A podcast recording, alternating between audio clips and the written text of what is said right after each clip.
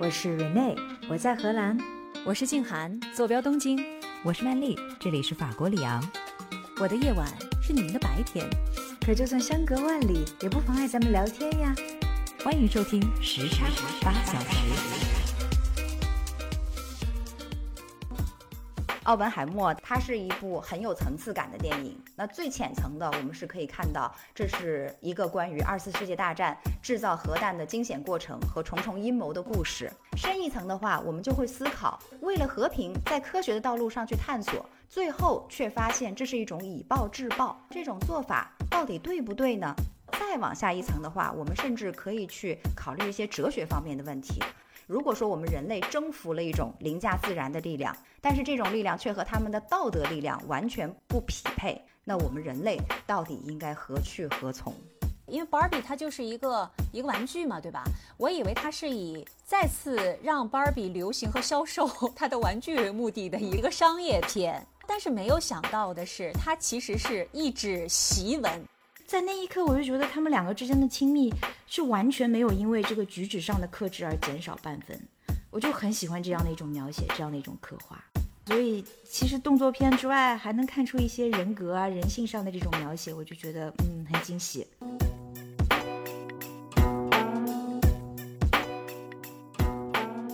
欢迎大家收听新一期的时差八小时，我是住在法国里昂的曼丽，我是住在荷兰阿姆斯特丹的 Rene。我是平时都住在日本东京，但是最近在老家哈尔滨休假的静涵，回家了，真让人羡慕。嗯，现在呢正好是暑假期间，暑假我们大家知道哈，又是各种电影争奇斗艳的时刻。今年呢也是不例外，有很多让人眼前一亮的新片子纷纷登场。那所以呢，我觉得我们今天是不是就分别捡自己喜欢的，或者说最近看了的电影推荐给大家呀？好。我会发现推荐的全都是好莱坞大片，对 这个 bias 有点强啊，真的都被他们包场了。那我觉得最近好像热度最高的三部电影，可以算是《奥本海默》、《Barbie》，还有 Tom Cruise 的《碟中谍》哈，《Mission Impossible》。说起来，这《Mission Impossible》都已经出到第七集了，太厉害了。是这三部影片呢？奥本海默，我是新鲜热辣的去昨天才看的哈，它是在七月二十一号的时候正式上映的，然后在七月份仅仅十天之内，当月的全球票房呢就已经达到了一点七六亿美元，可以说是表现非常的不俗了。有意思的是呢，这一次他的导演诺兰是转战到了环球影视，所以他以前的老东家华纳等于是跟他掰了。而华纳这一次呢，他在这个奥本海默上映的期间，他也推出了自己的一部非常受市场欢迎的电影，就是《Barbie》。所以一时之间呢，《Barbie》和奥本海默两部影片是双星闪耀。玛丽，你知道吗？现在，嗯，奥本海默和《Barbie》。现在构成了一个新词，叫做巴本海默，叫 Barbenheimer。听说过，就是说这个词频频的登上北美各种社交网络的这个头条。是说成了一个 hashtag 的意思吗？就是大家都觉得这两部影片都很好看，但是同时他们又是完全两部不同的影片，然后他们就把它们捏合在一起，构成了一个新词。是的，而且可能背景里面还包括了就是华纳和环球他们两大巨头的你争我夺嘛，一种暗暗较劲的趋势，所以这个新词也是有很多隐含的意义在里边的啊。当然了。即使是在这两大影片的压制之下呢，《碟中谍七》（Mission Impossible） 由于是 Tom Cruise 领衔主演哈，所以这个票房上也是非常厉害的。我要先问瑞内一个问题，因为上一周曼丽说我们这一周要讨论电影了之后，其实曼丽是有一个电影要，她已经是有心仪的啊，就是奥本海默。然后我和瑞内我们俩说，那我们要介绍什么电影？那后来呢，瑞内就决定他要介绍《碟中谍七》哈。哎，忍内，你为什么会最后决定要介绍 Tom Cruise 的这个电影？是因为你是他的影迷吗？喜欢肌肉吗？Tom Cruise 可能也不单单只是肌肉，我觉得我对他的喜爱可能这些年也变化很大哈。他也是一个蛮有争议的人物，嗯，但是我不得不承认的就是这么多年跟下来，他从一个。三十多岁出头的这个鲜嫩如水的小鲜肉，打到今天这个年过六旬的老鲜肉，还是一如既往。我觉得对于他个人的，对于电影事业的这种这种热诚还是让我非常的尊敬。嗯，所以我最后选了这部电影。嗯嗯，那咱们就闲话少说，你就开始给我们大家来介绍一下你看的这个《Mission Impossible Seven》吧。嗯，好。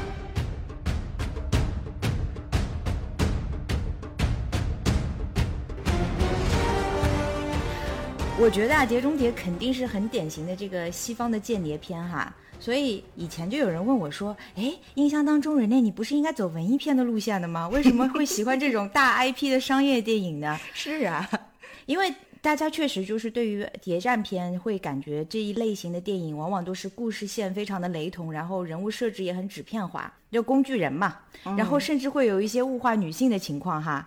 但毕竟这一部《碟中谍》，你看哈，它拍了近三十年，第一部电影上映的时间是一九九六年，今年是二零二三年，第七部上映。嗯，我觉得要说这是好莱坞最大的一个 IP 系列，应该也不为过吧。嗯，然后我刚才也提了哈，主角这个是从三十多岁打到六十岁，这些年下来，我其实觉得他这个电影的。故事的系列发展是有很大的一个变化和超越的，它设置的情节呢没有太掉线，七部都没有太掉线哈。然后人物的角色也是从主角到反派，到最近几部看起来，尤其是对于女性角色的这个塑造，都开始逐渐的丰满起来了。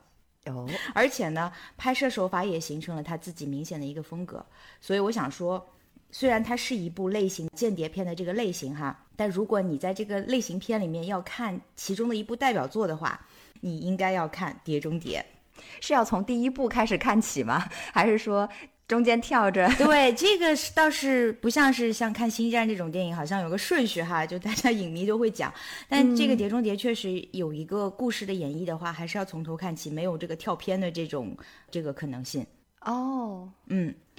那今年上映的第七部呢，和之后会上映的第八部，它是上下篇，名字叫做《致命清算》（Dead Reckoning）。说实话，其实故事情节，嗯，有一些老套，不过主题还是比较呃紧扣这个时代潮流的。具体的内容我不剧透了哈，因为这类片子如果剧透了的话，大家去看的这个 心情也会不太好。嗯，但《碟中谍》呢，就是它向来都是。盯准的是对人类威胁最大的这个事物，比如前几部的话都是在讲关于核战的，就涉及到什么放射性原料的这个争夺，或者说 nuclear warhead launch code，就是核弹头的这个发射代码被偷了。然后还有呢，就是关于病毒啊、生化武器的争夺。这次呢，切入的就是人类社会现阶段面临的可能是最大的一个威胁哈，那就是人工智能啊，那还挺与时俱进的。啊，对，但这个故事其实也没有给我很多惊喜啦，因为我知道故事走向最后是会怎么样的。就 Ethan Hunt，也就是这个主角，肯定是有主角光环的嘛。对。而结果呢，肯定是差了那一两秒就化险为夷了嘛。这个是没有变的。嗯。不过其实对于我来讲，去看《碟中谍》的这个情节，基本上应该算是我优先级很低的这个 KPI 了哈。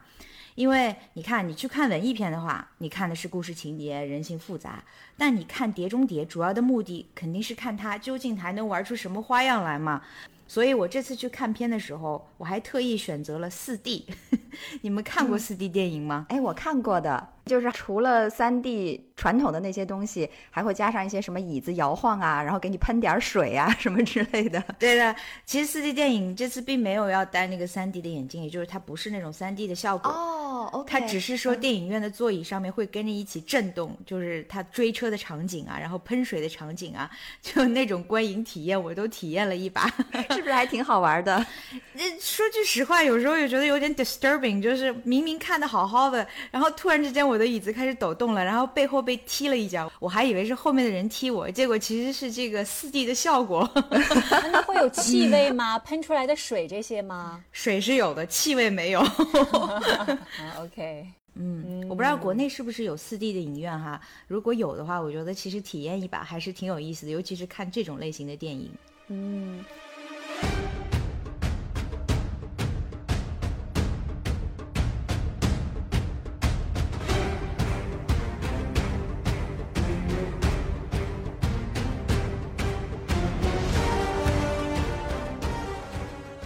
那我刚才说了啊，我去看《碟中谍》，基本上主要是看的是他这次又玩出什么花样来。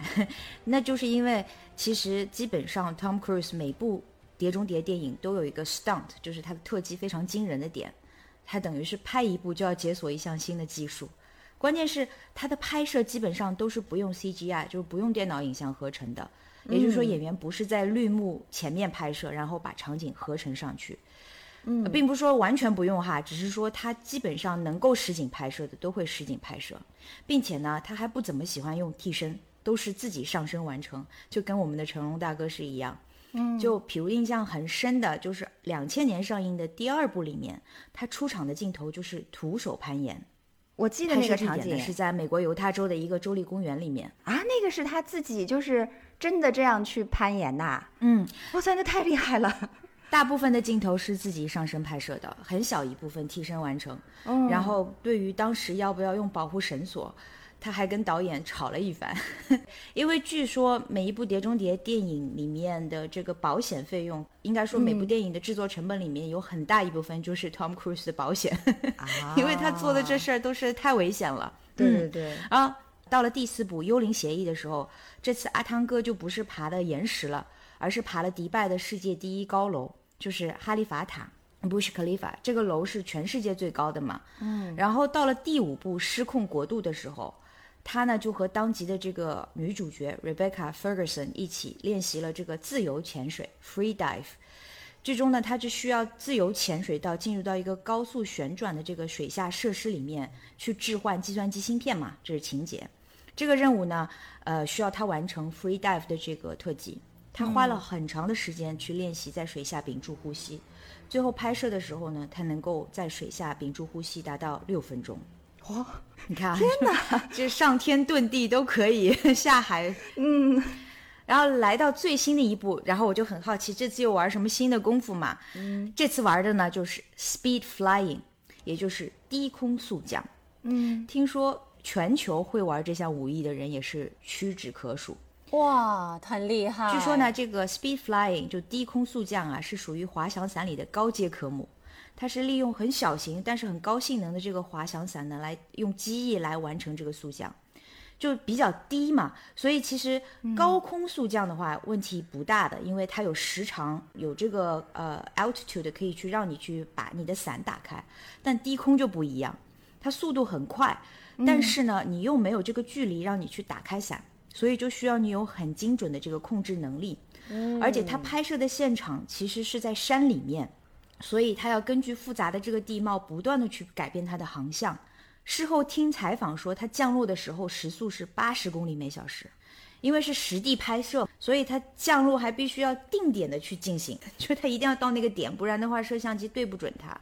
嗯，所以这就不仅仅只要求他去完成这个动作，还得拍出来好看，对吧？因为还是观影要帅动作，就增加了一系列的技术难度。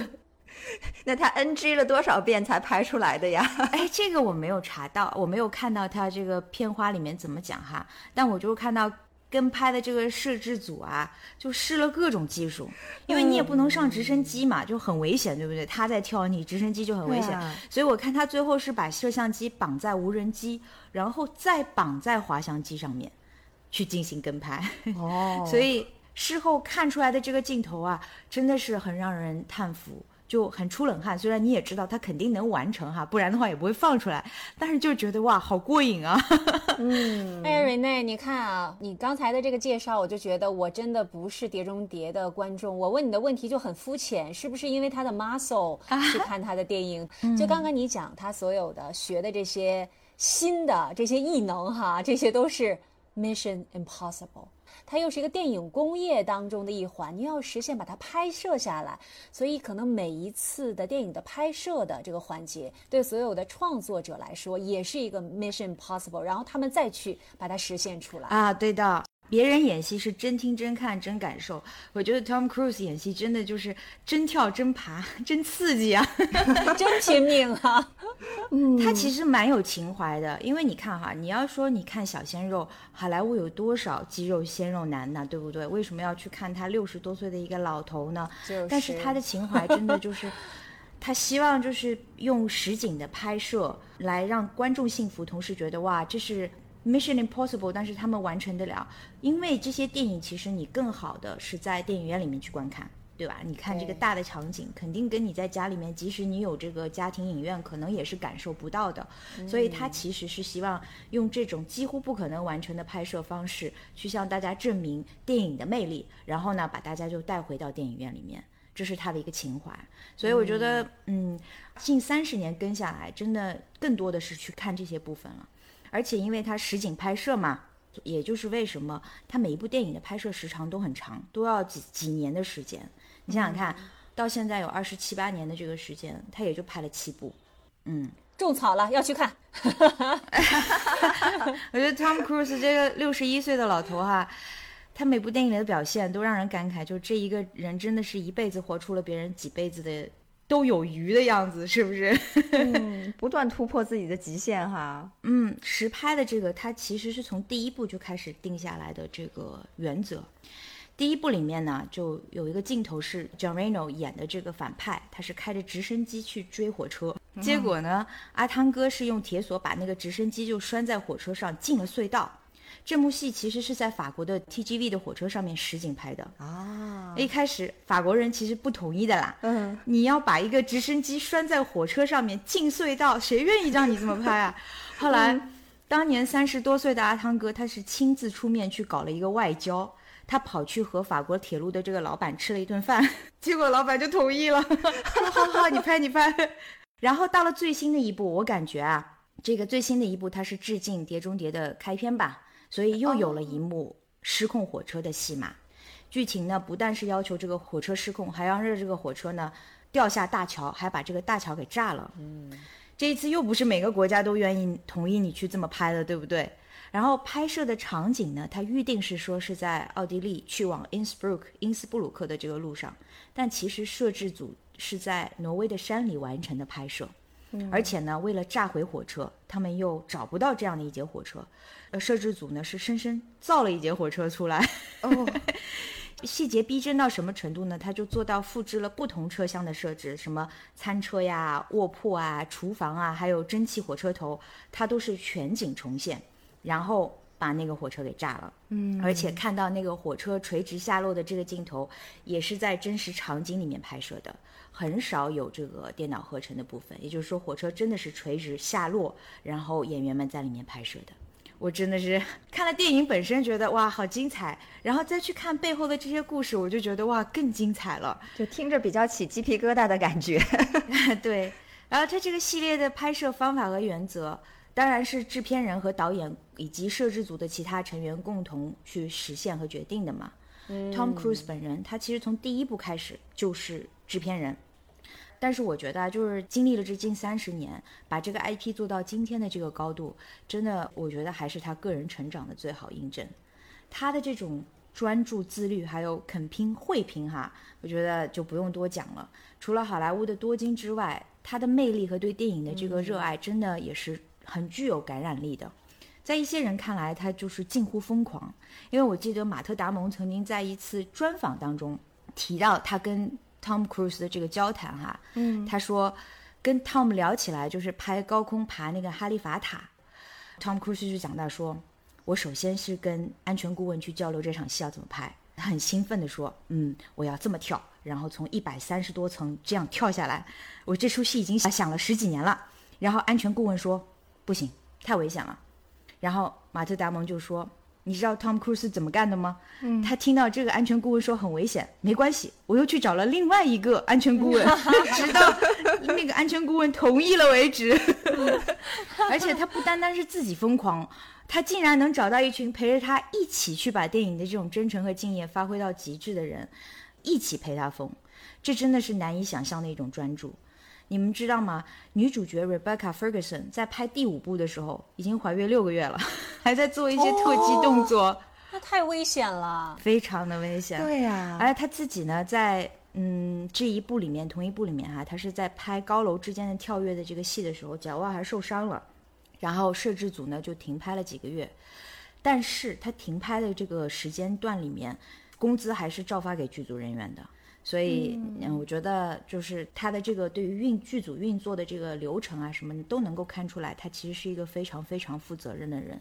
嗯，这部电影呢能够走到今天，戏里戏外，我觉得都很切题，刚才静涵也提到了这个评论哈，真的都是 Mission Impossible，都是不可能完成的任务。而 Tom Cruise 这个灵魂人物，也是在戏里戏外都展现了他的这个敬业高效和对电影的极度的挚爱。嗯，你想啊，一般人比如说拍一次那个从铁塔上跳下来，可能能吹一辈子牛。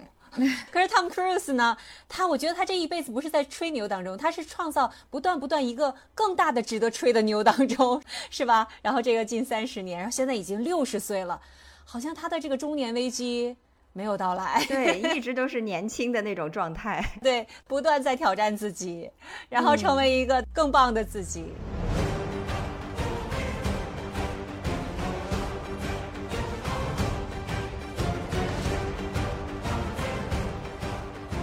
好了，聊了很多电影的周边哈，我觉得把两位的这个胃口也吊起来了，对吧？然后我最后这一部分呢，就想聊一聊，就是我对于这部电影最喜欢的那几部到底是哪里？暂时不是第七部哈，因为我最喜欢的其实是它的第四部，叫做《幽灵协议》和第五部《失控国度》啊。这两部呢，我感觉故事情节是最有逻辑，也是最紧凑的，而且人物背景的故事的发展呢，也开始慢慢的变得立体起来。特技镜头肯定很好看了。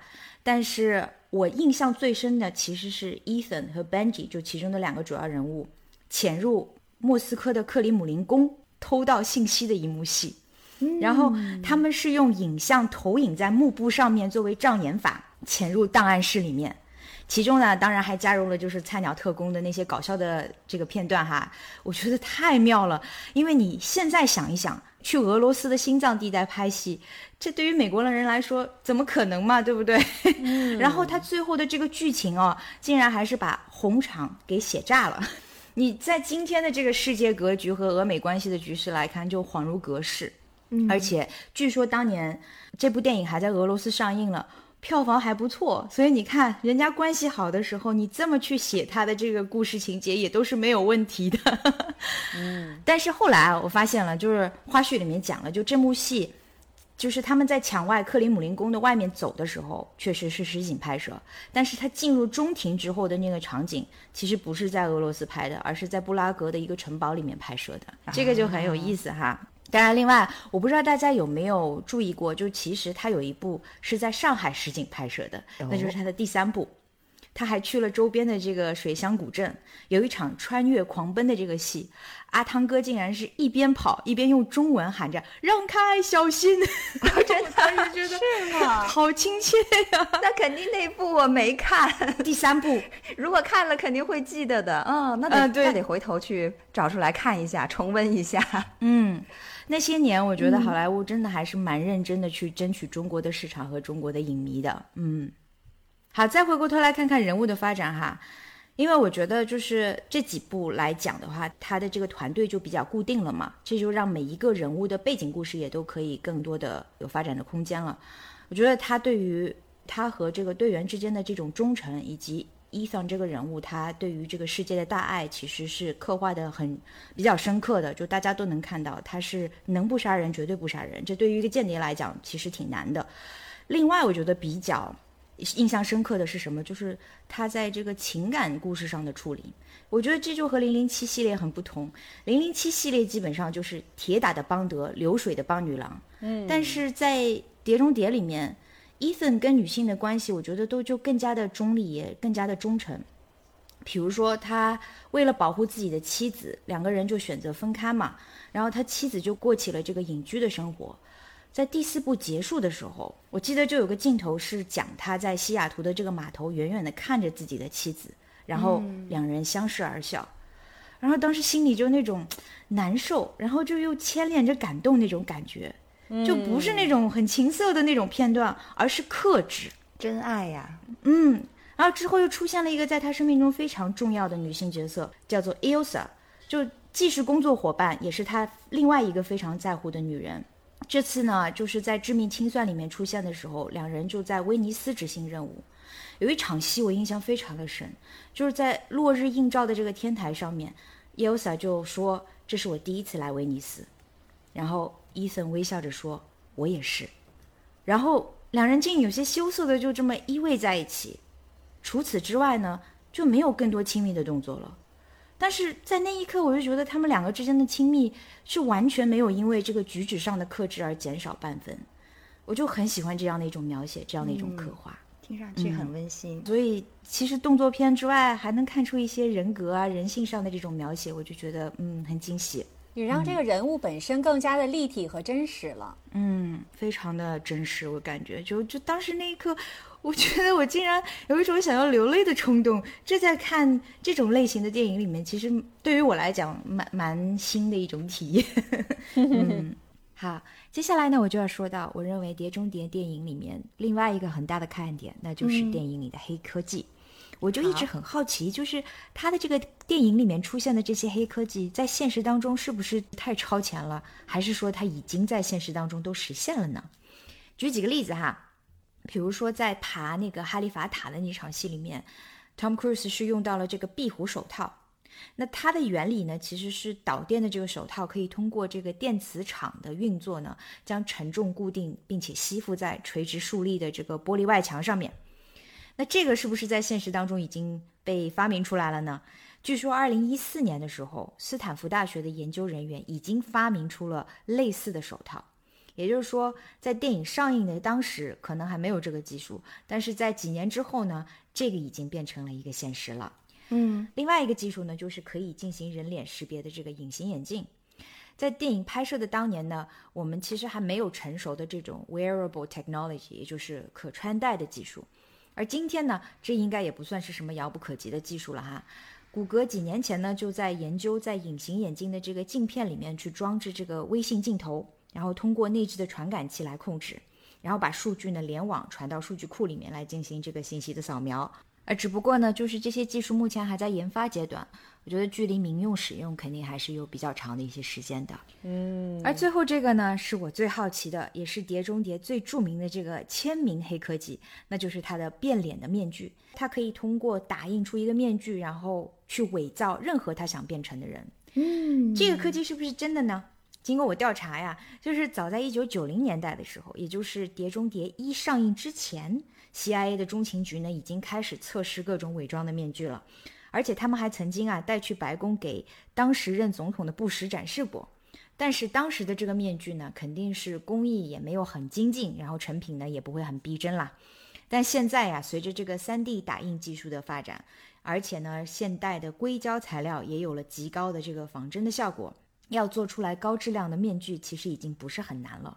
只不过呢。不会像在电影里面那样，这个速度打印的速度会那么快哈。嗯。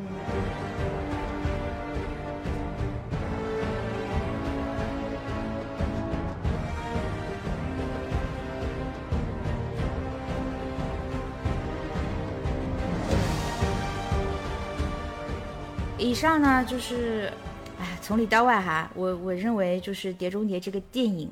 不单单是今这一次新的这一部哈《致命清算》，而且呢还是包括了他之前的这一个系列，也就是一共有七部电影。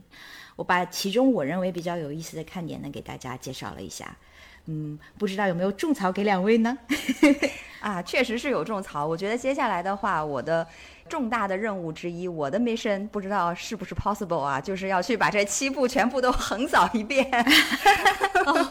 七部。嗯，我也被种草了。我决定去电影院 看看是不是有排片哈，去看一下七这个实景拍摄，看一下六十多岁的阿汤哥，然后这一次又玩了什么新花样？嗯，哎，我听一个就是专门做电影评论的一位一位大拿哈，他就讲说，实景拍摄确实要比 CGI 做出来的逼真很多。哎，那如果这个大拿这样说的话。那我建议，就接下来我要介绍的这一部《奥本海默》，大家也可以到电影院里头亲身观看一下，因为导演克里斯托弗·诺兰他也是也是以实景拍摄著称的，对对对，就是他拒绝使用任何的特效。对，诺兰要上线了，没错。而且《奥本海默》说实在的，这一部片子它的一大看点就是里面的那个原子弹爆炸的瞬间啊，大家都在猜，就说，哎。不是用特效拍的，那他到底是怎么拍出来的呢？怎么拍呀？对，但是我到电影院里面现场去观看了，他拍的还真的就很像那么回事儿，所以大家一定要亲自到电影院里面去看一下那个震撼的效果。嗯，好像在中国没有排片，不过这也正是为什么我们想听曼丽来给我们讲讲《奥本海默》这个电影。好像要到三十号再排，八月三十号会上线。对，目前据说是这样。哦，是吗？对对对，据说是这样。OK，所以这个国内目前暂时还看不到哈，我在这里就给大家讲述一遍，大家就先听为快吧。嗯，《奥本海默》这部片子呢，它是一个有多层次的一个人物传记片。那它据说呢是导演克里斯托弗诺兰迄今为止最好的一部影片。但我觉得大家可以想想看，其实诺兰以前已经有了一大批的佳作了，比如说《Inception》《盗梦空间》，还有《Interstellar》《星际穿越》等等。但是 BBC 有影评人评论说，最新的这一部《奥本海默》啊，依然称得上是诺兰整个导演生涯当中最为出彩的一部片子。嗯，所以。可以想象一下哈，他到底好到什么程度？甚至有人还信誓旦旦说，这个男主角也真的是选的太妙了。他的名字叫做西里安·墨菲，叫 Cillian Murphy。那有人信誓旦旦的就说，接下来这下半年其他的影片我都不用看了，明年的奥斯卡最佳男主角一定是非西里安·墨菲不可。哦，是吗？所以呢，对，哎，其实我有个朋友，他去看了这个电影啊，他跟我讲，他觉得其实 Murphy 的演出。很像他在《浴血黑帮》里面的演出，没有突破这个人物的这个框架。然后他给了我这么一个评论，所以我觉得哎还挺好奇的，我也想去看一下他到底演的怎么样。我因为没有看过那一部剧哈，所以我就没有办法把这两者之间作为一个比较。但是如果单纯的就是说这个 Cillian Murphy 在《奥本海默》当中的表现的话，应该还是说可圈可点的，就是他演的相当的不错。嗯。这部片子本身有很多的看点，但是也有评论说哈，其实这部片子啊真的很难消化。为什么呢？首先我给大家扎几个预防针哈。第一，这个影片的时长是将近三个小时，所以你需要 静下心来，花冗长的时间 在电影院里面待着，所以这个大家要耐得住寂寞。其次呢，这个电影它的叙事方式是秉承了诺兰一贯的碎片化的多线叙事方式。那接下来我会有一点点剧透哈，但是我想应该关系也不大，因为奥本海默作为世界最著名的物理学家之一，原子弹之父，他的生平故事呢，大家多少也是知道一点的吧？对，所以今天我在这儿呢，只是帮着把故事主线梳理得更加清楚一些，以方便大家观影而已。好。奥本海默这部片子呢，虽然它是以一九五四年针对奥本海默的一场安全听证会作为线索来贯穿始终的，但是因为大家知道听证会嘛，它可能就需要不断的去回溯奥本海默他过往的行为和经历，然后来确认他现在是否是一个忠实于美国的公民，以及他是否应该被继续授予安全许可。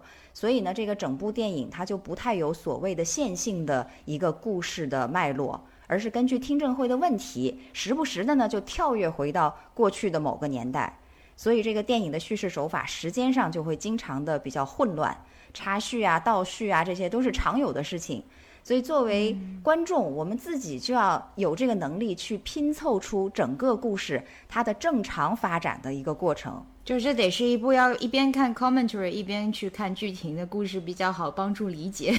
是的，而且就是有人也提过醒，就是说如果你想要真正的去享受这部影片的话，其实，在看电影之前，你是需要先做功课的，了解一下奥本海默的生平和曼哈顿计划，可能哈。对。是的，就是你肯定需要具备一些对那个时代，然后对奥本海默这个人他的背景知识的了解。嗯，所以今天呢，接下来我也会给大家来讲一讲我观影前做的功课，也是帮大家做好准备，将来真去现场看片的时候呢，就方便你们最大限度的去理解和欣赏诺兰影片的精华、最出彩的地方。好，那讲故事以前呢，先说一下我自己对于这部影片的整体观感哈。嗯，我是觉得这整部影片看下来，给我的感觉是它秉承了诺导一贯的这个烧脑风格。但看完了以后就觉得还蛮爽的，因为我个人会比较喜欢这种有后劲、有回味的影片，不是那种快餐式的电影，就看完了大家视觉效果一下子爽完了就过去的那种。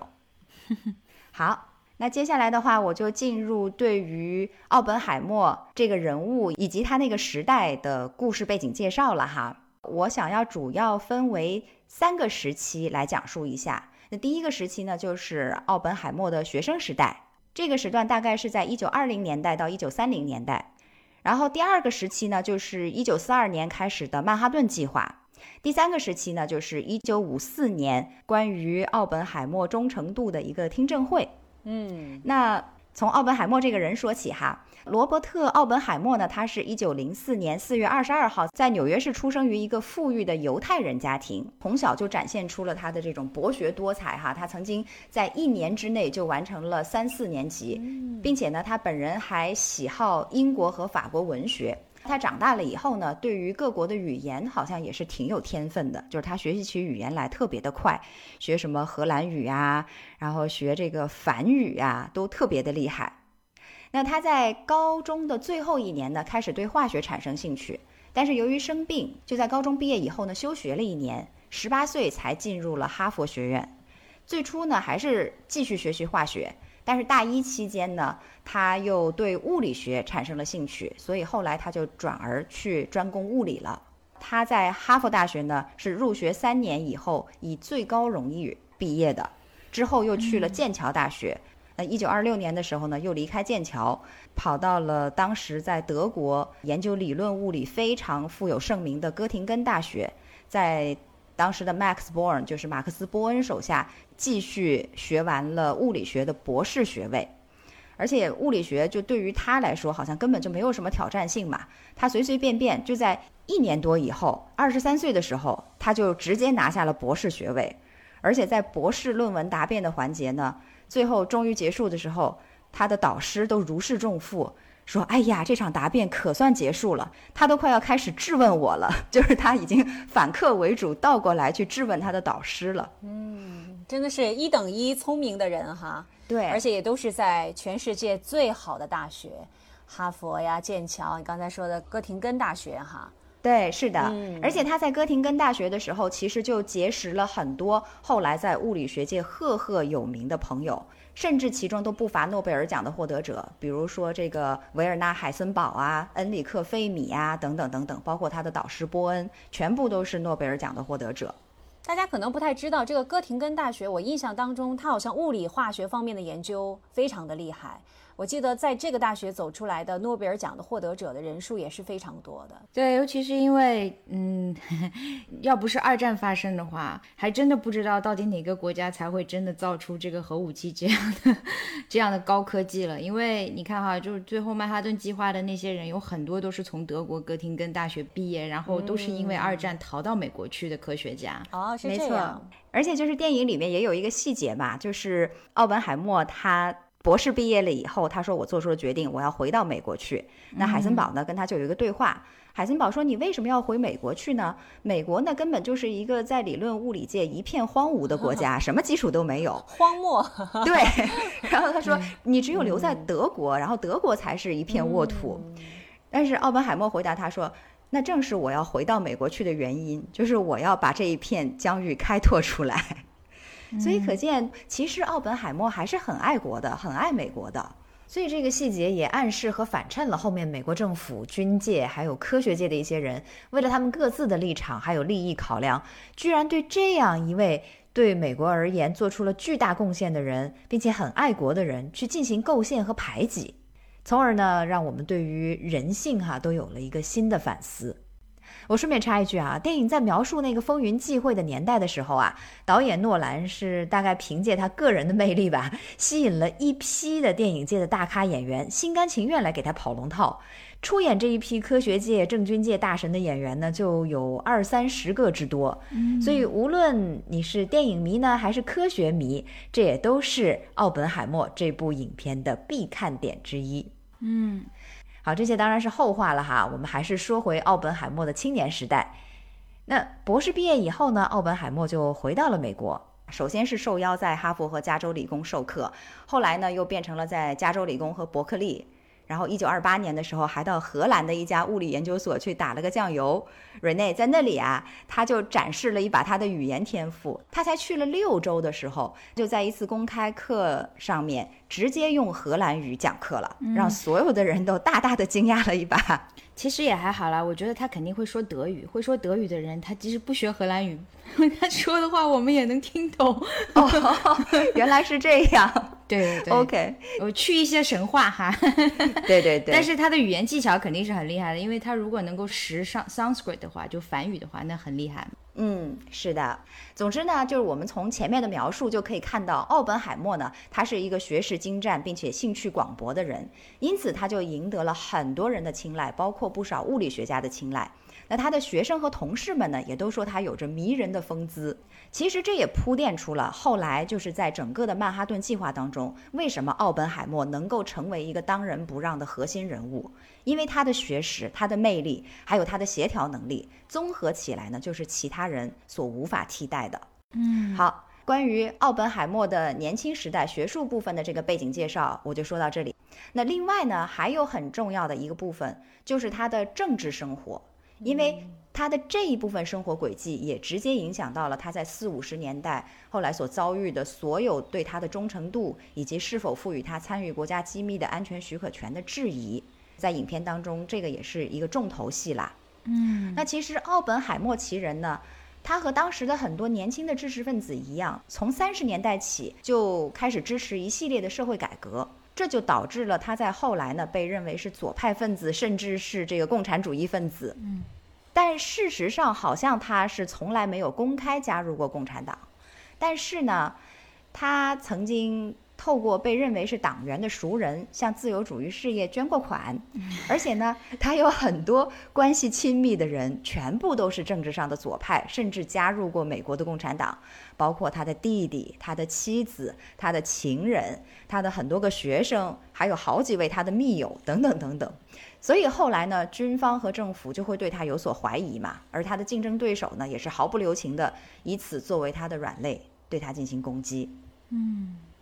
好，关于奥本海默的这个第一个时期的背景介绍，我就说到这里。那我们下面进入第二个时期哈，就是曼哈顿计划。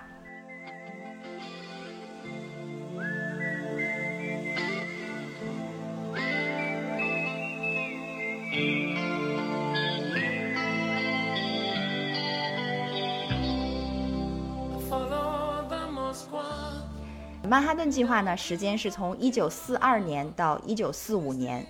诺兰在他的电影里面呢，其实对这一部分也有很突出的一个描写，因为在这段时间里面发生了什么事情呢？就是美国发现德国已经在从事原子弹方面的研究了，所以美国当然就很着急嘛。那一九四二年的六月份的时候，美国陆军就为研发原子弹设立了曼哈顿工程区。九月份的时候呢，他们又任命了一位名叫格罗夫斯的将军成为计划主任。而这位将军呢，在电影里面也是一个重要的人物，他就是由马特·达蒙扮演的。那他们所谈及到的这项计划，就是之后的曼哈顿计划。嗯，格罗夫斯将军呢，他的重要任务之一就是为整个的秘密实验室选择一个负责人，组团队，对，组建团队。那格罗夫斯经过了很慎重的挑选，他就觉得，哎，奥本海默好像是一个非常合适的人选。其实当年格罗夫斯将军的这一项决定啊，是让不少人感到很惊讶的，因为奥本海默在那个时候不但没有领导过大型的项目，还有左翼的政治观点，而且更让人担心的是，他并没有得过诺贝尔奖，所以呢，就不一定有足够的威望去领导所有的这些科学家们围绕着他一起去干活儿。但是最终通过格罗夫斯将军和奥本海默的一系列的对话，甚至是质疑他哈，去 question 他。他就觉得奥本海默确实是一个学识渊博的人，又对设计和建造原子弹的实践上的知识了如指掌，所以呢，他最终是力排众议，让奥本海默担任了曼哈顿计划的主管。事实上也证明他真的是独具慧眼，好像是说在原子弹最终试爆成功以后，格罗夫斯将军说了一句话，他说：“我觉得我这辈子最高光的时刻。”就是当时拍板决定让奥本海默来担任主管。嗯，这个曼哈顿计划，我觉得可能我想要稍微补充一点点细节，嗯，因为之前我也读过一些关于曼哈顿计划的一些相关的这种，就是他们现在已经披露出来一些事实哈。大家都知道，就是这个曼哈顿计划，其实当时的人是非常非常多的。嗯，因为刚才那个曼丽说了嘛，奥本海默他是这个一个 organizer 之一哈，也是他被指派的。但当时的这个这个曼哈顿工程在顶峰时期曾经启用的人是几十万人啊，这个科学家的人数是不计其数。就据据说当时的这个拥有博士头衔的人比一般的工作人员还要多。而且里边有很多都是一等一的这种高手，都是诺贝尔奖的得主啊等等。嗯，而且总耗资是达当时就已经是二十多亿美元了。对，所以这一次的这种，因为它是核武器的试验嘛，这种武器试验是任何一次以往的这种规模都是无法比拟的。嗯，因为奥本海默他得到了任命以后呢，很快就是在这个新墨西哥州的 Los Alamos 这个地方设立起了秘密的武器实验基地嘛。那静涵刚才说，最终这整个工程在巅峰时期涉及到的人数好像有几十万之众，是吧？对但是当时在现场，就是说在 Los Alamos 这个地方的人数可能没有那么多。我听说的这个巅峰好像是一九四五年的时候达到了六千多人。但是就六千多人也已经是一个非常大的团队了。你想要在现场来指挥这么多人一起来工作，而且关键是很多人其实他们并不知道他们去造的是什么。对，这个保密协议签了一层两层，然后可能别人会觉得哇，为什么我要签这么多保密协议？这到底是造什么？我觉得难道当时就没有人有这样的这种好奇吗？有的，像我这种好奇宝宝肯定会想要去问清楚，我到底是在造什么的。你提的问题很好，Rene，就是在影片当中其实也展现了这个细节。奥本海默在组建这个团队的最初，他其实也需要去面对面的一个一个的去说服那些科学家来加入他的团队啊。然后有一些人就问了，就说：“那你想要我干什么呢？你要我去这么一个像新墨西哥州的这个，因为是沙漠当中的一个地方嘛，就 middle of nowhere。那你要我来一个荒无人烟的地方，待不知道多长时间，做不知道什么事情，那我为什么要答应你这么疯狂的事儿啊？所以就很多科学家其实他们对于加入这个团队是质疑的，就诸如此类的问题数不胜数。但是奥本海默应该说，他凭借他的魅力也好，或者说他这种协调能力也好，真的是一一的说服了很多的科学家来加入他的团队。嗯，他当年是多大年龄？曼丽应该也不大吧，因为他死的时候年龄也不大。一九四二年他是三十九岁，三十八就，跟我们这般大，真的。人家已经是曼哈顿计划的领头人了。天哪，这人比人，真是不能比，不能比。对呀、就已经开始带领着几千个科学家。是的，而且就他还不光是一个普通意义上的，就是行政上的一个带领，他是真真正正的在领导着这些理论和实验上的研究。是，据说在工作上的每一部分，他都能够掌握最重要的细节。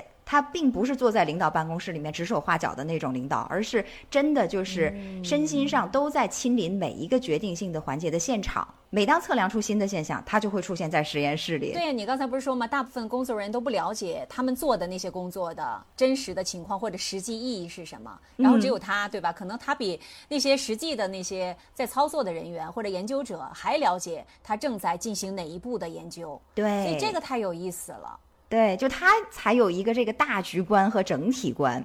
对，所以可能有很大一部分原因，也正是因为他全始全终的参与，就使得整个实验室呢都一直充斥着一种热情和挑战的气息。嗯，总而言之呢，就是在他的领导和协调之下，Los Alamos 的所有的科学家们万众一心，最终是在一九四五年的七月十六号那一天，成功引发了世界上的首个人工核爆炸。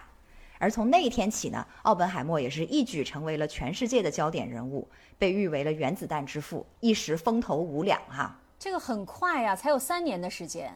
对？对你刚才说四二年嘛，到四五年，嗯，但是其实这核物理的发展跳过了好多好多年，我们当然不能在节目里面都说出来哈。但其实奥本海默前面的前人，像费米啊这些人。这就发现什么什么元素啊什么的，这些都是我们今天略过的。但这三年是核弹真正被研发出来，但其实之前有很长的一段历史。嗯嗯那确实三年是很快的。嗯，对，而且我我想当年他们也是这个时间压力非常的大，他们要赶在德国之前嘛，要造出这个原子弹。是的，嗯，而且你说到这里，就电影当中也有一个关于这个环节的细节哈，就是说他们如何去赶这个原子弹核爆的 deadline。我看了以后笑死了，我觉得就是他们赶这个最后期限，跟咱们在公司做项目好像也没两样。就科学家跟军方在讨价还价，科学家说，哎，我们八月份应该差不多能进行实验。嗯，军方说那不行，我们六月份就要结果。然后最后两方就是吵来吵去，说啊，那就七月份吧，就双方都各退一步，所以最终的这个核爆日期是七月十六号。哦，是，而且根据电影的描述呢，直到试爆的前一天，这个沙漠里面新墨西哥州还暴雨倾盆，他们根本就不知道第二天凌晨实验还能不能够按时进行。嗯，而且呢，引爆之前，原子弹因为一直都只是在一个理论的基础之上，认为它是可行的嘛。到底会不会炸，大家心里其实都没数。所以 这个军方的格罗夫斯将军他就说：“三年，四千多人，二十亿美元，而且这还是一九四零年代的二十亿美元。”他说：“如果这次实验不成的话，我都不知道咱们会是一个什么下场，接下来该怎么办。”就所以当时的这一段电影细节，我觉得是非常非常的写实。对，而且曼丽，你刚才说是七月份他们第一次试验，对吧？对，然后在同年的八月份，我记得八月六号吧，应该就是在广岛投下了原子弹嘛。嗯，所以你看啊，不到一个月的时间，他们就直接就开始往日本的本土上面开始投放了，所以这个。这个速度也是相当之快呀！是的，其实他们造原子弹的目的之一，就是为了赶紧让这个战争结束。所以，好像这一颗原子弹试爆成功之后，立刻那个镜头里面就体现出来，另外的两颗原子弹，我估计就是被扔到日本的那两颗原子弹，已经在装车，然后就朝着日本运发了。这个时间是非常紧迫的，他们是有意去这样做的。好，那关于这一个部分，我们也不做更多的剧透了哈。这就我觉得故事已经讲得很细了。嗯，那我们再接下来讲第三个时期，那就是贯穿整部电影的一个作为线索的时期，就是一九五四年的安全听证会。那前面我就说过了，本片是以美国针对奥本海默的安全听证会作为线索贯穿始终的。由于听证会呢需要不断的去回溯奥本海默的过往经历，来确认他是否忠诚于美国，又是否够资格被继续授予安全许可，来参与美国最机密的高层决策。那事实上呢，奥本海默在一九五零年代呢已经是杜鲁门所建立的原子能委员会 AEC 的顾问之一了，但是呢，在这段时间里面，他却卷入了一宗又一宗的争议以及权力的博弈之中。首先，国际原子能委员会的主席施特劳斯，他呢，其实最开始的时候是他把奥本海默邀请进这个委员会的，但是呢，他后来就发现奥本海默因为这个个人能力太强了，所以就屡屡抢占了施特劳斯的风头，并且有的时候可能这个科学家他又比较的傲气嘛，有的时候就直言不讳，当众就给这个施特劳斯难堪，所以施特劳斯相当于私下里就和奥本海默结怨了。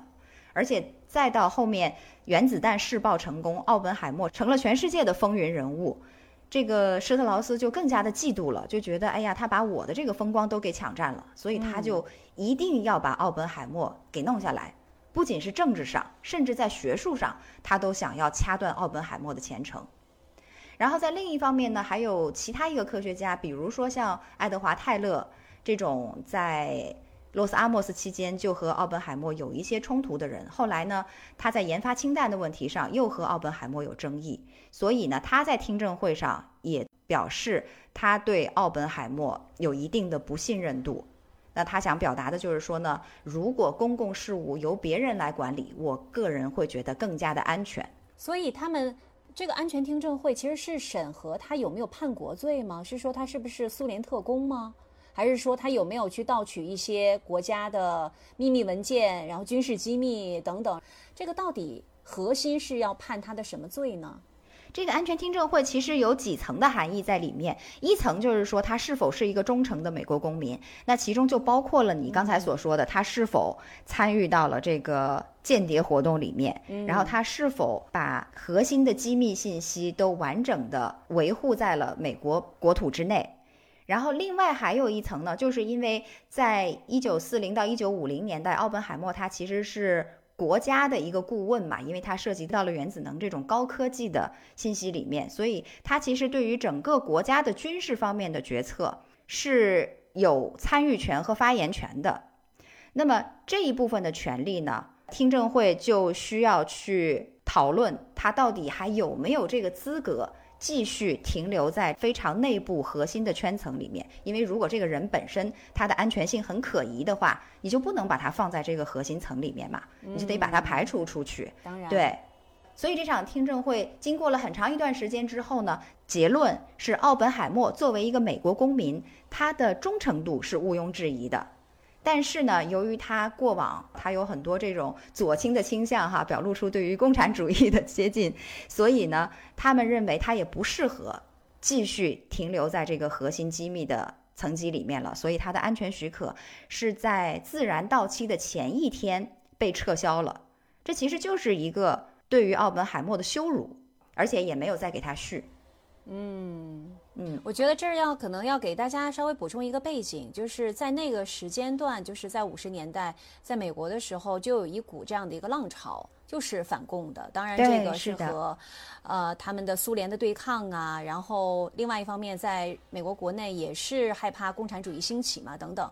所以，因为它战争阴影还没有消失嘛，对，又有冷战的这个气氛，所以我觉得也可以说，我的这个理解对不对？是对奥本海默的一个迫害。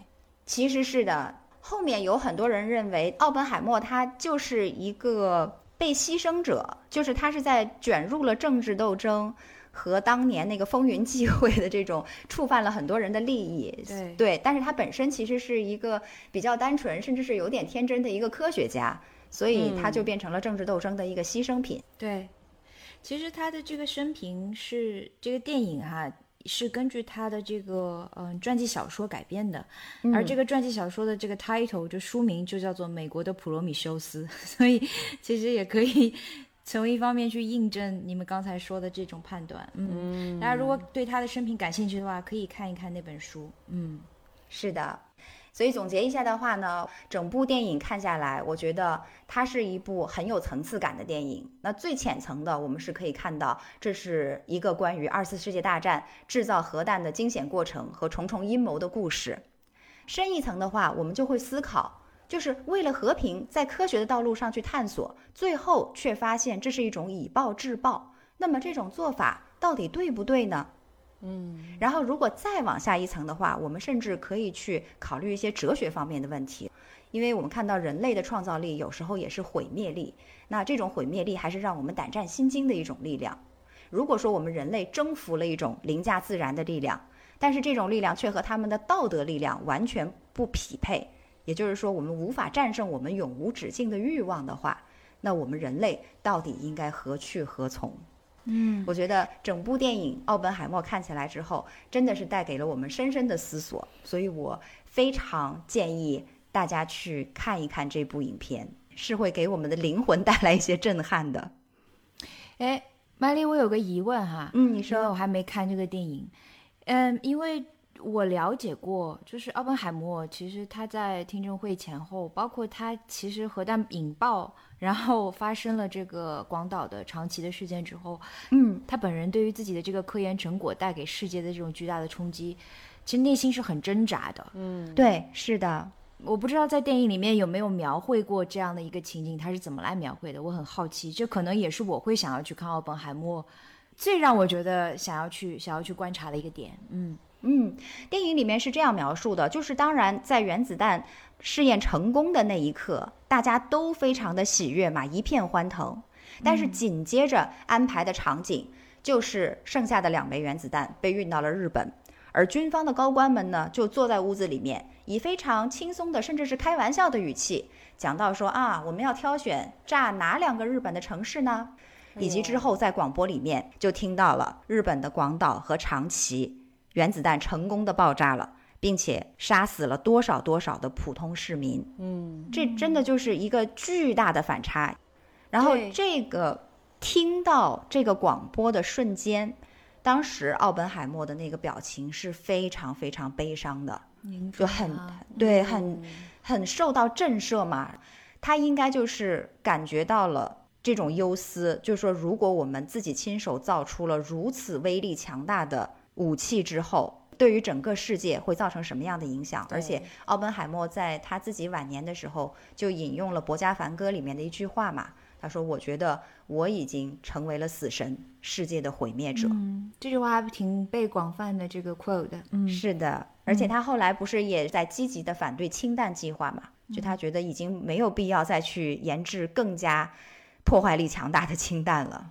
嗯，你这个场景的描述让我想到，确实有过一个呃消息哈，就是说，嗯，当年其实美国军方针对的最开始并不是广岛和长崎，他其实想要再把核弹引引爆在日本的其他的地方的，不知道是不是真的？是的，是的。一开始这两个城市他们选的时候也是非常 random 的选的，random，对对对对。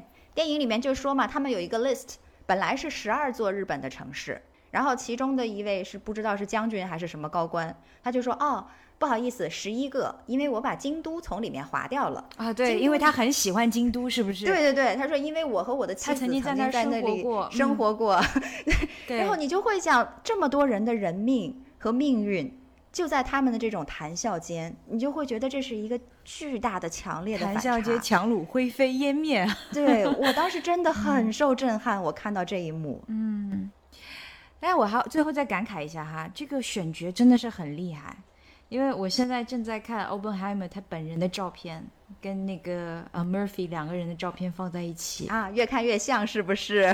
神似啊！对，我觉得神似，当然也有可能就是演员就是变色龙嘛，他真的就是塑造了很像。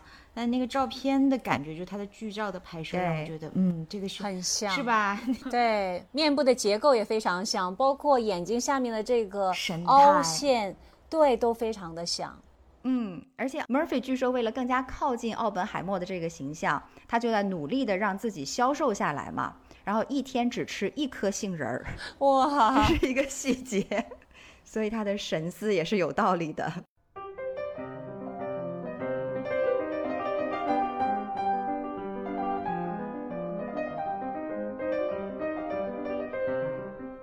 刚才曼丽说的最后的一段，我很感慨，就是这个科学本身或者科学家本身，他做的可能只是科学研究，他本身是不是一定就是邪恶的，或者是他就是光荣伟大的？我觉得这个其实要要看他如何来去运用了。当然，他把这个用在军事上面，可能在战场上面，美国毋庸置疑取得了胜利，但是留给奥本海默，他的心里面那个那个阴影和伤害，绝对是一生的、终身的。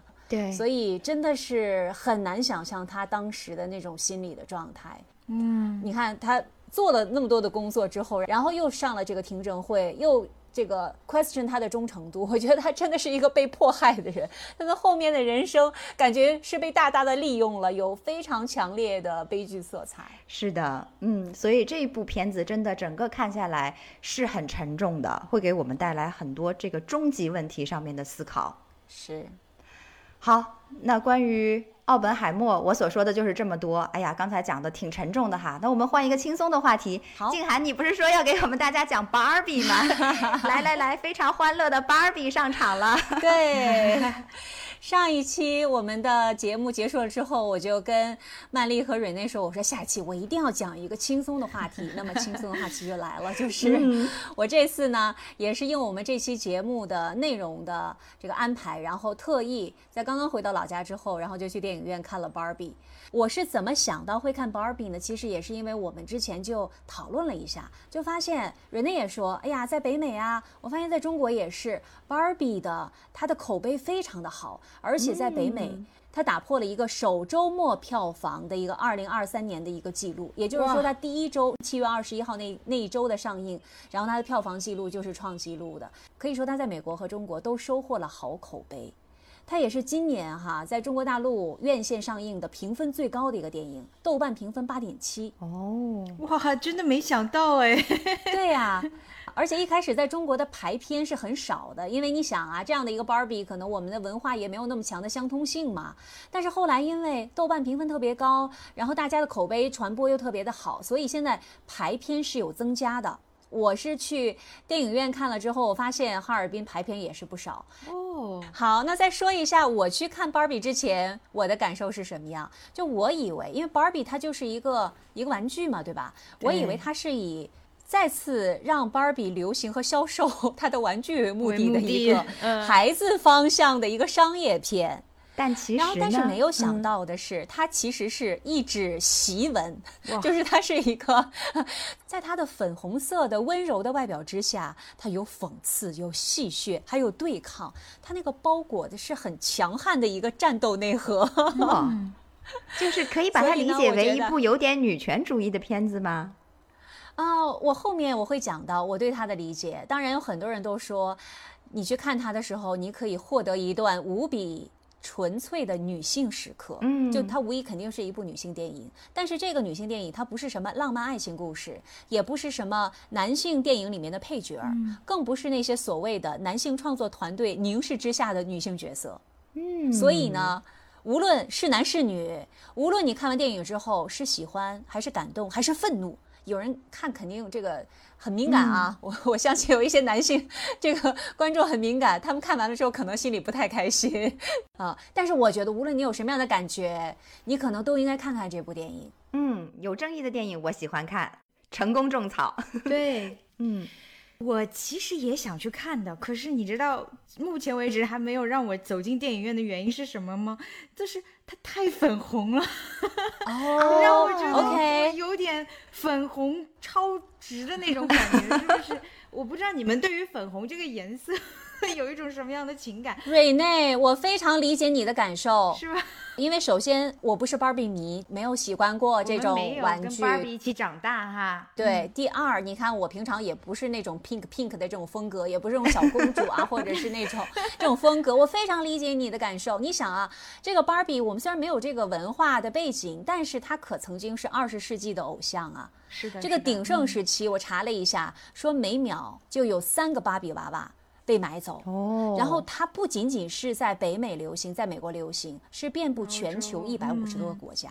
它可以说是一个文化标志。它在二十世纪五十年代一开始的时候嘛，它是一个那个身材苗条啊，对呀，呃，这个金发碧眼的白种人的这种形象，但是。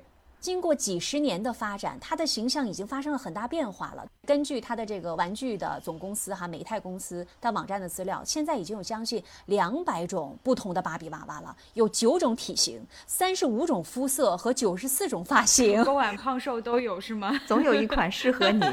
是的，你看这个有护士啊，有这个空服人员呢，宇航员芭比啊，凡是你想到的职业，可能它都有。而且甚至今年他们推出了唐氏综合症芭比。哦，就是说，世界上的每一个女孩，你都能找到属于自己的那款芭比。哇，这个好有意思。所以他们其实，在生产的过程当中，也是在努力的打破认知上的固化。因为其实说说白了，这么多年，大家也一直都在质疑她嘛。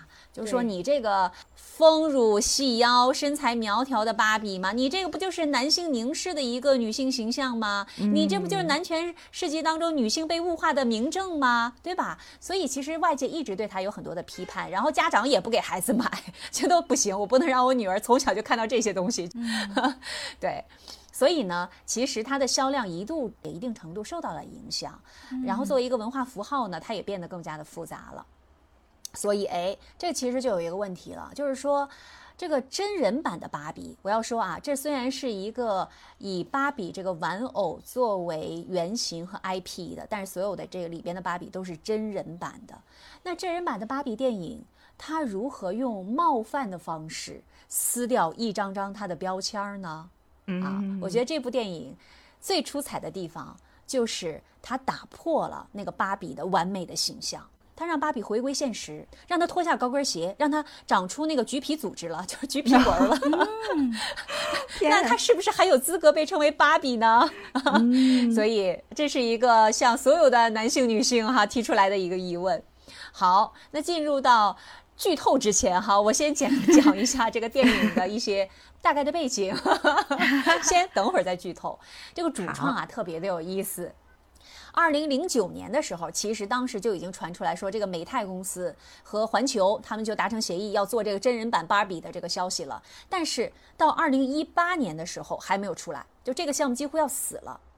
但是就在这个时候，有一个很重要的女性出现了，也是本片的制片人和本片的女主角，她叫做 Marta Robbie，她出现了。这个芭比扮演者就是她，她绝对是甜心啊！她的那个 blonde，然后长得那个样子哈，她不是演过《华尔街之狼》啊，还有什么《我花样女王》就等等一些电影。她自己有一个电影制作公司叫做 Lucky Chap，嗯，她就和美泰公司的 CEO 进行谈判。结果呢，谈完了之后，不仅有华纳兄弟入局了，而且他的公司还拿下了一个优先购买协议，他还成为了制片人嘛。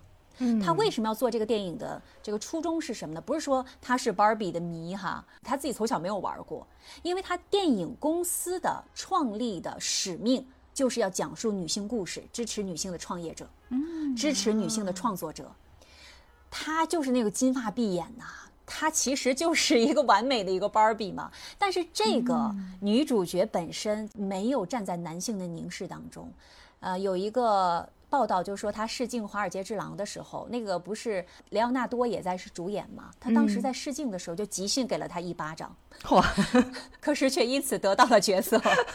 这是他作为演员哈，他不仅仅是满足一个花瓶的一个角色。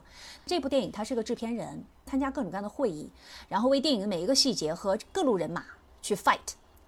而且跟华纳高层当时就说：“说我跟你说，这个电影肯定能赚十个亿。”当时就放下这样的豪言壮语。嗯，而且他作为制片人，他做的第一个决定也是非常重要的一个决定，就是找到了这部电影现在的导演葛维格。这个葛维格长得特别好看，本人是个演员，但是作为导演呢，他曾经也指导过那个《小妇人》《博德小姐》，就是拿到过奥斯卡金像奖最佳影片提名啊什么的，自己他也提名过最佳导演，就是原来就封她为是独立电影女王，这是她第一次执掌大预算的商业电影。嗯，然后这个咱们的女主角哈，就去去找他说：“你来帮我来做这个电影的导演吧。”他说：“行，这个但是我一定要让你当女主角儿。”他说：“你不用让我当女主角，你找谁都行，呃，你所有的这个自主权都有。”哎，两个人拉拉扯扯拉了好几个来回，然后最后这个导演就说：“说打住，我就想为你写这个故事。”然后就写那个剧本是导演写的。然后咱们女主角呢，罗比嘛，她第一次读剧本的时候就说：“说第一页就看到了很多的父权制的笑话嘛。”她说：“哎呦，这剧本能审过吗？会不会电影公司不过 他？”们也有这个问题啊。有啊，都是父权制的笑话，你们看了就知道了。然后那个导演就说：“说我跟你讲，我这个电影的关键就在于以毒攻毒。说如果我这个剧本只有三处戳到了敏感点，那估计就通不过。但是我现在是全篇全都是敏感点，哎，这样他们就挑不过来了，密集度你知道太高吧？了，就习惯了。对，除非你让这个电影没有办法就是上映，对吧？否则的话，你根本改不过来，全是。嗯啊，最终呢，美泰公司和华纳为他开了绿灯。Hiya, Bobby. Hi, Ken. You wanna go for a ride? Sure, Ken. Jump in.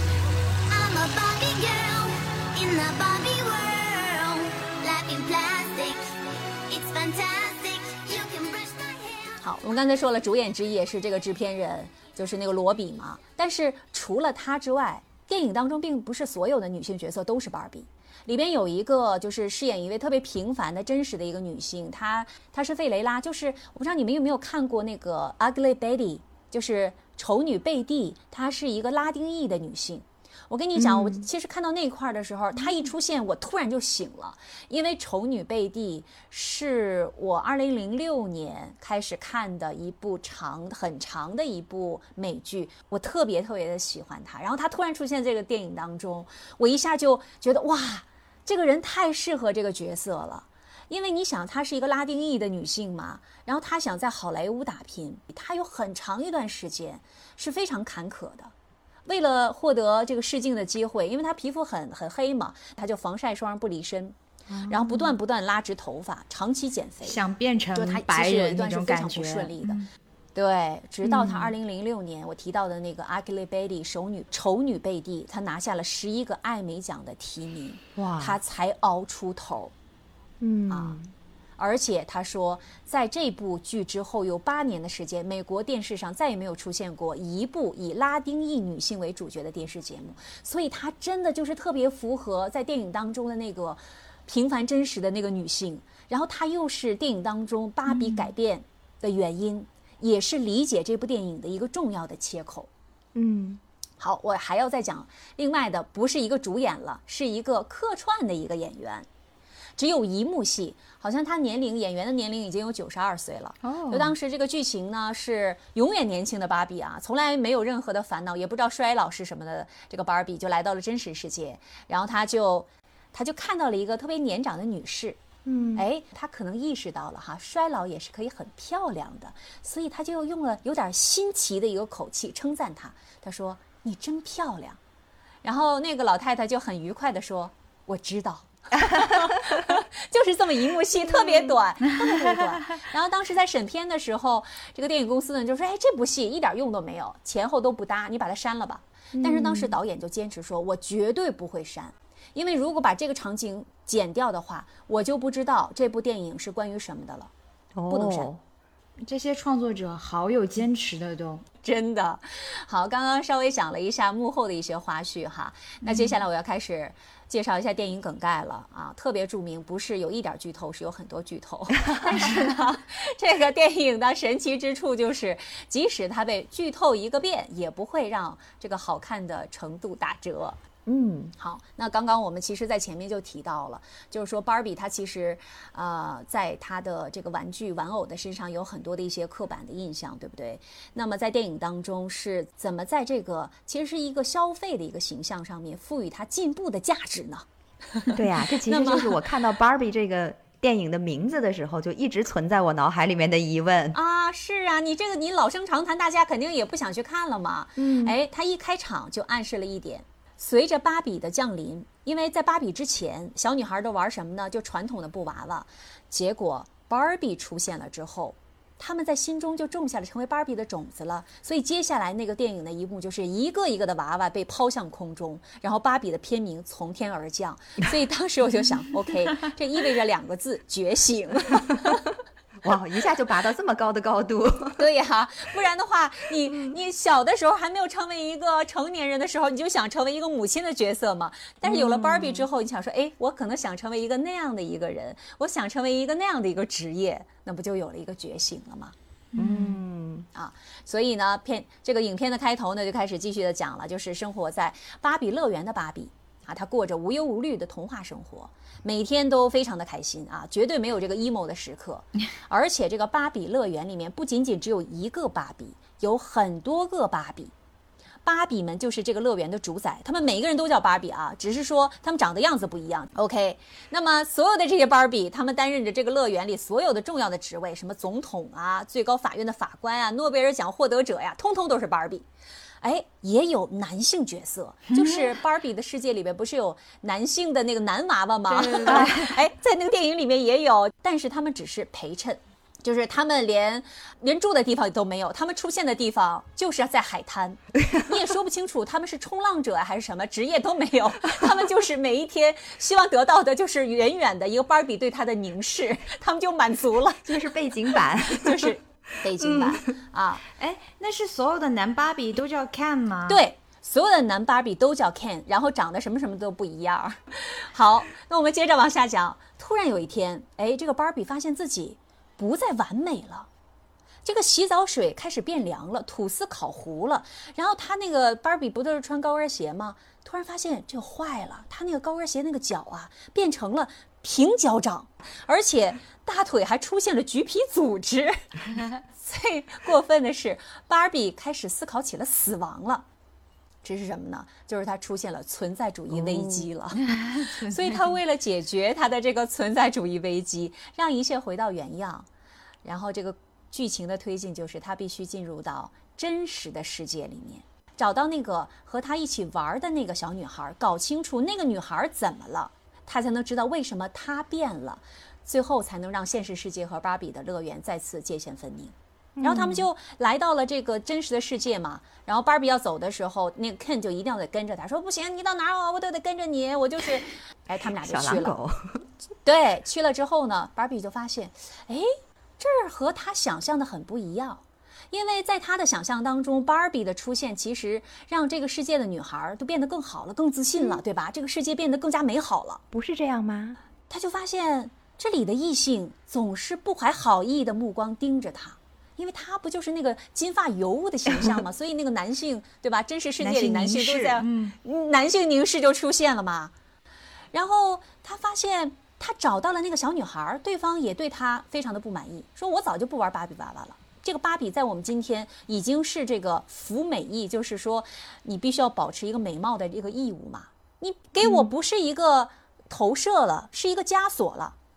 嗯后来他才发现自己想到那段记忆来自于小女孩的妈妈，就是刚才我说的那个拉丁裔的那个女演员她演的，而她的这个危机其实也是这位妈妈的危机，工作乏味，生活单调，抑郁、厌世等等。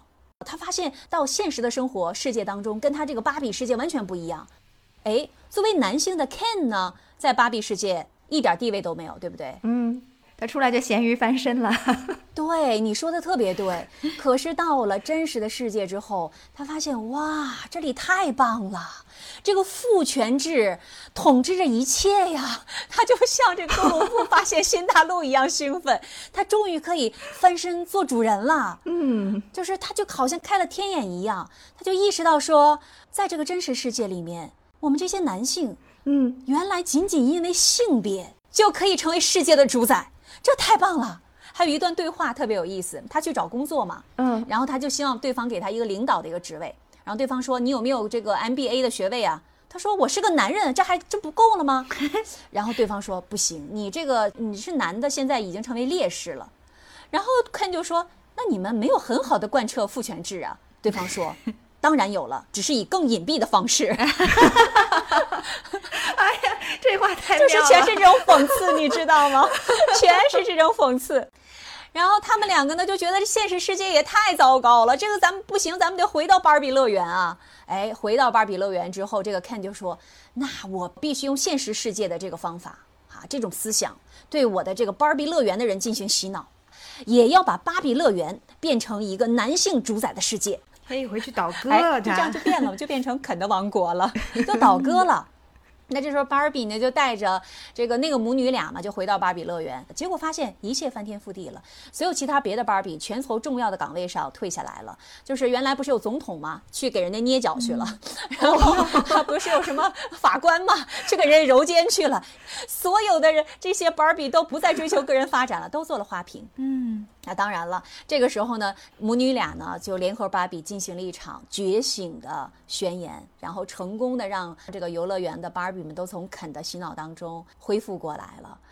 哎，这个是往后的发展啊。当然，故事的结局就是说，这一次他们不再是占领绝对的主导地位了，而是让男性也参与进来，也让他们分享一定的话语权。和解了。然后还有特别有意思，就是在芭比重新夺回了乐园的控制权之后，然后那个 Ken 又回来了，他说：“哎，其实我不喜欢当领导。”说：“哎呀，我真的觉得当领导太累了。”就是他自己其实也不知道他自己是谁，就是其实这啥意思？就是在父权制当中，你即使你是既得利益者的男性，你也不一定是快乐的。然后他其实，呃，你把他解放了之后呢，他可能就可以没有负担的去寻求真正的自我认同了啊。嗯，哎，这个整个听你说下来，真的觉得这是一部充满了讽刺，然后充满了觉醒，但是也非常诙谐幽默的一部影片，太有意思了。别的诙 谐幽默。对我接下来再讲讲，因为很多的很多的观影者哈都觉得这是一个女权主义的电影，但是在我看来呢，它不仅仅是就是女权主义是不能够概括它的。怎么说呢？我们来看一下哈。呃，首先有的人就抨击这部电影，说哎呀，这个太简单了，很多的一些议题都是点到为止。但是我却觉得说，其实它的这种浅白，会减少一些大家接受它的门槛儿，嘻嘻哈哈的嘛，就可以让更多人去了解什么是父权制，什么是女性主义，我们为什么需要平权，就会让这个性别问题从小众走向大众更容易一些，然后唤醒更多人的性别意识。嗯，所以说呢，别看这个《芭比》这部电影对于很多问题的探讨好像都有点浅尝辄止哈，但是我却觉得它讨论的维度特别的丰富。嗯，接下来我也会说几个我自己对它的理解。首先，我想要说的是，我也看到了不少的男性的观众哈，好像看完这部电影之后都是一水儿的给差评。啊、我觉得这个其实也可以理解了。他们的自尊心受到了极大伤害吧？就是这部电影真的可以说是一个有毒的男子气的一个鉴别指南。就说在电影院看电影的时候，哎呀，好像笑的呀都是这个女性的观众哈，但是似乎男性观众全场就会是比较沉默一点儿的，而且呢，如果心思敏感的，不但会笑不出来，还会觉得有点 offended。我来举几个例子哈，就比如说这个 Ken 追随着芭比来到了现实世界了，然后他看到了写字楼里面的西装革履的精英男啦，看到健身房里的肌肉男啊，还有看到纸币上印着的都是男人头像。哦这时候他就震惊了，他说。这地方随处可见都是男人说了算啊，就让他迅速膨胀起来了。那后面呢，还有一段这个粉红色的海滩大战，真的是可以说是三百六十度无死角的嘲讽男人们对战争的执念。电影里面说，在真实世界里面，马是这个父权制体系之下男人们灵魂的延伸，所以呢，在芭比乐园里面，男性的 Ken 们，他们就骑着滑稽的玩具马，在粉色的沙滩上互相的进攻。就是在真实世界里面，可能这个战争非常的血腥，但是在芭比乐园里面就被解构成了一场心智不到三岁的幼稚男人们之间的愚蠢的打闹。所以这段反讽，我看很多的网友也说，真的是让人拍大腿哈。嗯，就像有一些网友评论说的，自从你拥有了一双看过芭比粉色海滩大战的眼睛之后，你再也无法直视那些男人们在战场上厮杀的场景。所以就是类似于像这种有毒的男子气概的嘲讽，在芭比里还是蛮多的。嗯，好，那接下来呢，我们再来说一下反爹味儿 PUA 的第一步，就是要了解爹味儿话术嗯，什么意思？啊。什么叫爹味儿哈？给解释一下。爹味儿就是说教啊，就是教育女性啊，嗯规训女性啊，让女性变得更加的听话呀，这就是爹味儿。那在这部电影里面也有一些爹味儿的话术。嗯，你看啊，在电影当中。芭比不是回到了芭比乐园嘛？结果她回来之后就发现 Ken 开始掌控一切嘛。然后原来的这个女总统啊、女诺贝尔奖的获得者啊，那些独立啊、强大的姐妹们都开始围着他们转啊，特别崇拜着望着他们，然后给他们端茶倒水，给他们按摩脚，听他们滔滔不绝的炫耀或者输出。那这个时候，现实世界和芭比乐园的次元壁其实就被打破了，而这个乌托邦就是昔日的乌托邦。嗯，电影当中跟着芭比一起回来的，我说的那一个拉丁裔的女演员，讲了一番话，重振了一蹶不振的芭比们。哎呀，这一段话虽然是有一点点略带说教的这种感觉哈，而且电影当中角色也是以台词的形式整段的输出，但是这段话真的是非常精准的概括了女性们想要在父权制社会生存到底有多么的不容易。我来给大家说一下。嗯，啊，你必须瘦，又不能太瘦，你不能说自己想瘦，你得说是为了健康，所以不得不逼着自己瘦。要有钱，但是不能张口要钱，否则就是俗。你要往上爬，但是不能耍手腕；要有领导力，但是不能压制别人的想法。你必须喜欢当妈妈，但是不能把孩子挂在嘴上。你要有自己的事业，但同时要把周围的人照顾得无微不至。如果男人干了荒唐事儿，那就是女人的问题。可是如果你把它说出来了，公之于众，他们就骂你是怨妇。你要为男人而美，但是不能过度，不能让男人有非分之想，或者让女人有危机感。因为想要融入女人圈，你就不能过于突出。你必须得懂得感恩，但是别忘了，系统是受操控的，你要想办法接受，同时还要心存感激。你永远不能变老，永远不能失态，永远不能炫耀，永远不能自私，永远不能消沉，对，永远不能失败，不能胆怯，永远不能离经叛道。听完觉得我太难了，我。真的非常的困难，处处都是矛盾，而且绝对不会有人奖励或者感谢你。到了最后，你不但做错了所有的事儿，而且所有的错都怪在你头上。嗯，怎么样？是不是听起来还是蛮感同身受的？感同身受。嗯，尤其是你刚才说到那一句，你要说服别人，但是你又不能控制别人的想法，这个真的是职场太真实的画面了。你但凡有一点点想真正表达的意思，别人就会觉得你太 aggressive 了。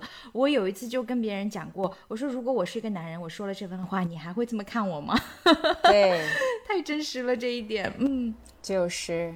然后呢，女性们呢在反套路男性，让他们沉浸在征服女人的假象当中，趁他们洋洋自得的时候，再利用他们的嫉妒心和胜负欲离间他们，在他们内讧的时候就夺回了芭比乐园的掌控权。所以看这段电影就会发现示弱。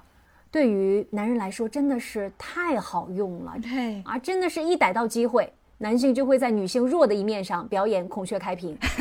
只要这个 Barbie 说：“哎呀，Photoshop 太难用了，Ken 就跑过来了，说：‘我来，我来教你，给他当老师来了。’然后 Barbie 如果说我没有看过《教父》啊，你给我讲讲啊，”Ken 又来了，那么 Ken 就会花比整部电影还长的时间来给 Barbie 来科普男人们的价值观。嗯，所以说就是 Barbie 们稍微一低头，Ken 们就得到了一个昂起头颅的好机会。可以说，Ken 们是随时随地大小爹，抓紧一切时机教育女人、规训女人，让 Barbie 们变得听话、好摆布。Make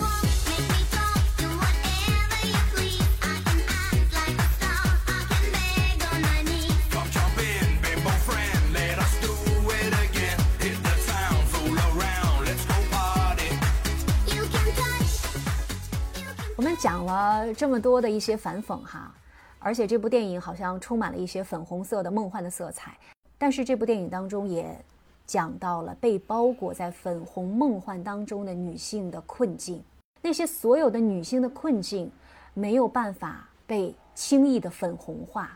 这也是我觉得它其实越粉红，越会让大家感觉到粉红带来的那种讽刺感。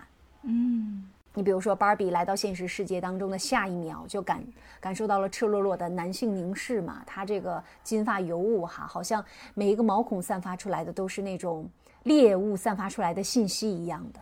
所以粉红也是最大的讽刺。对，电影当中有一个小细节特别的值得品味，我很喜欢，就是电影当中有一个怪芭比，长得也怪，然后她特别喜欢劈叉，她是是去现实世界当中被毒打过，他但是头脑非常的清醒，他就拿着一双高跟鞋和一双平底鞋，就让芭比来选，看似是让他来选哈。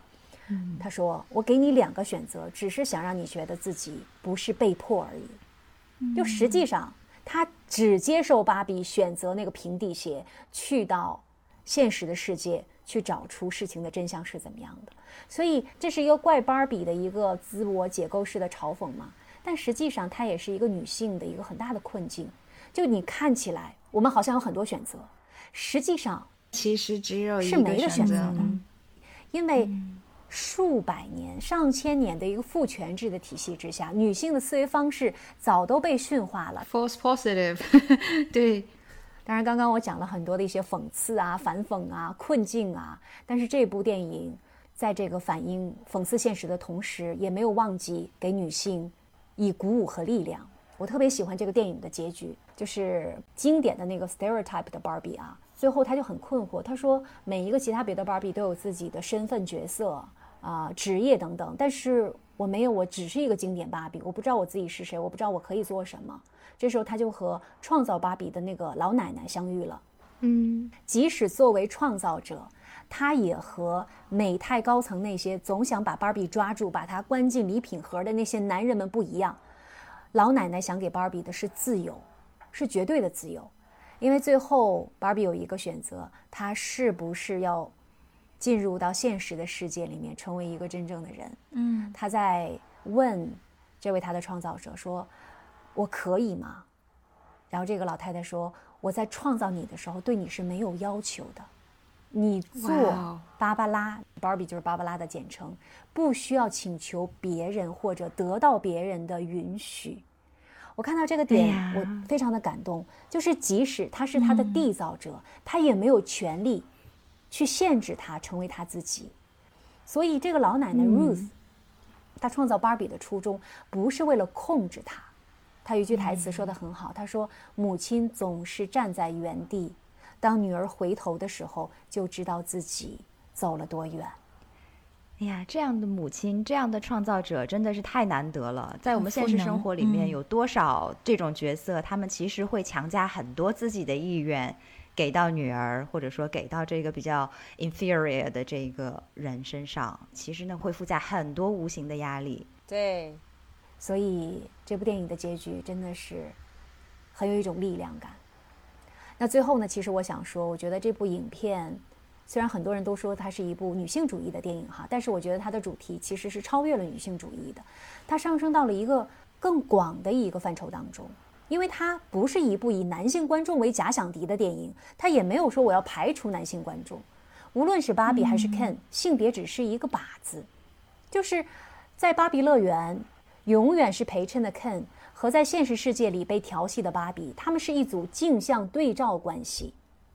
这部电影，我觉得以及大多数我们的女性，大家真正想要改变的是在父权制庇护之下的那种既得利益者。这个芭比和 Ken，他们通过穿梭于芭比乐园和现实世界，男性、女性，他们从彼此的身上看到了对方的困境，通过地位的交换，完成了性别之间的一个互相的理解。所以我觉得他们很巧妙，电影用男性的角色去打破了男性的幻想。和解，他最后还是和解了的。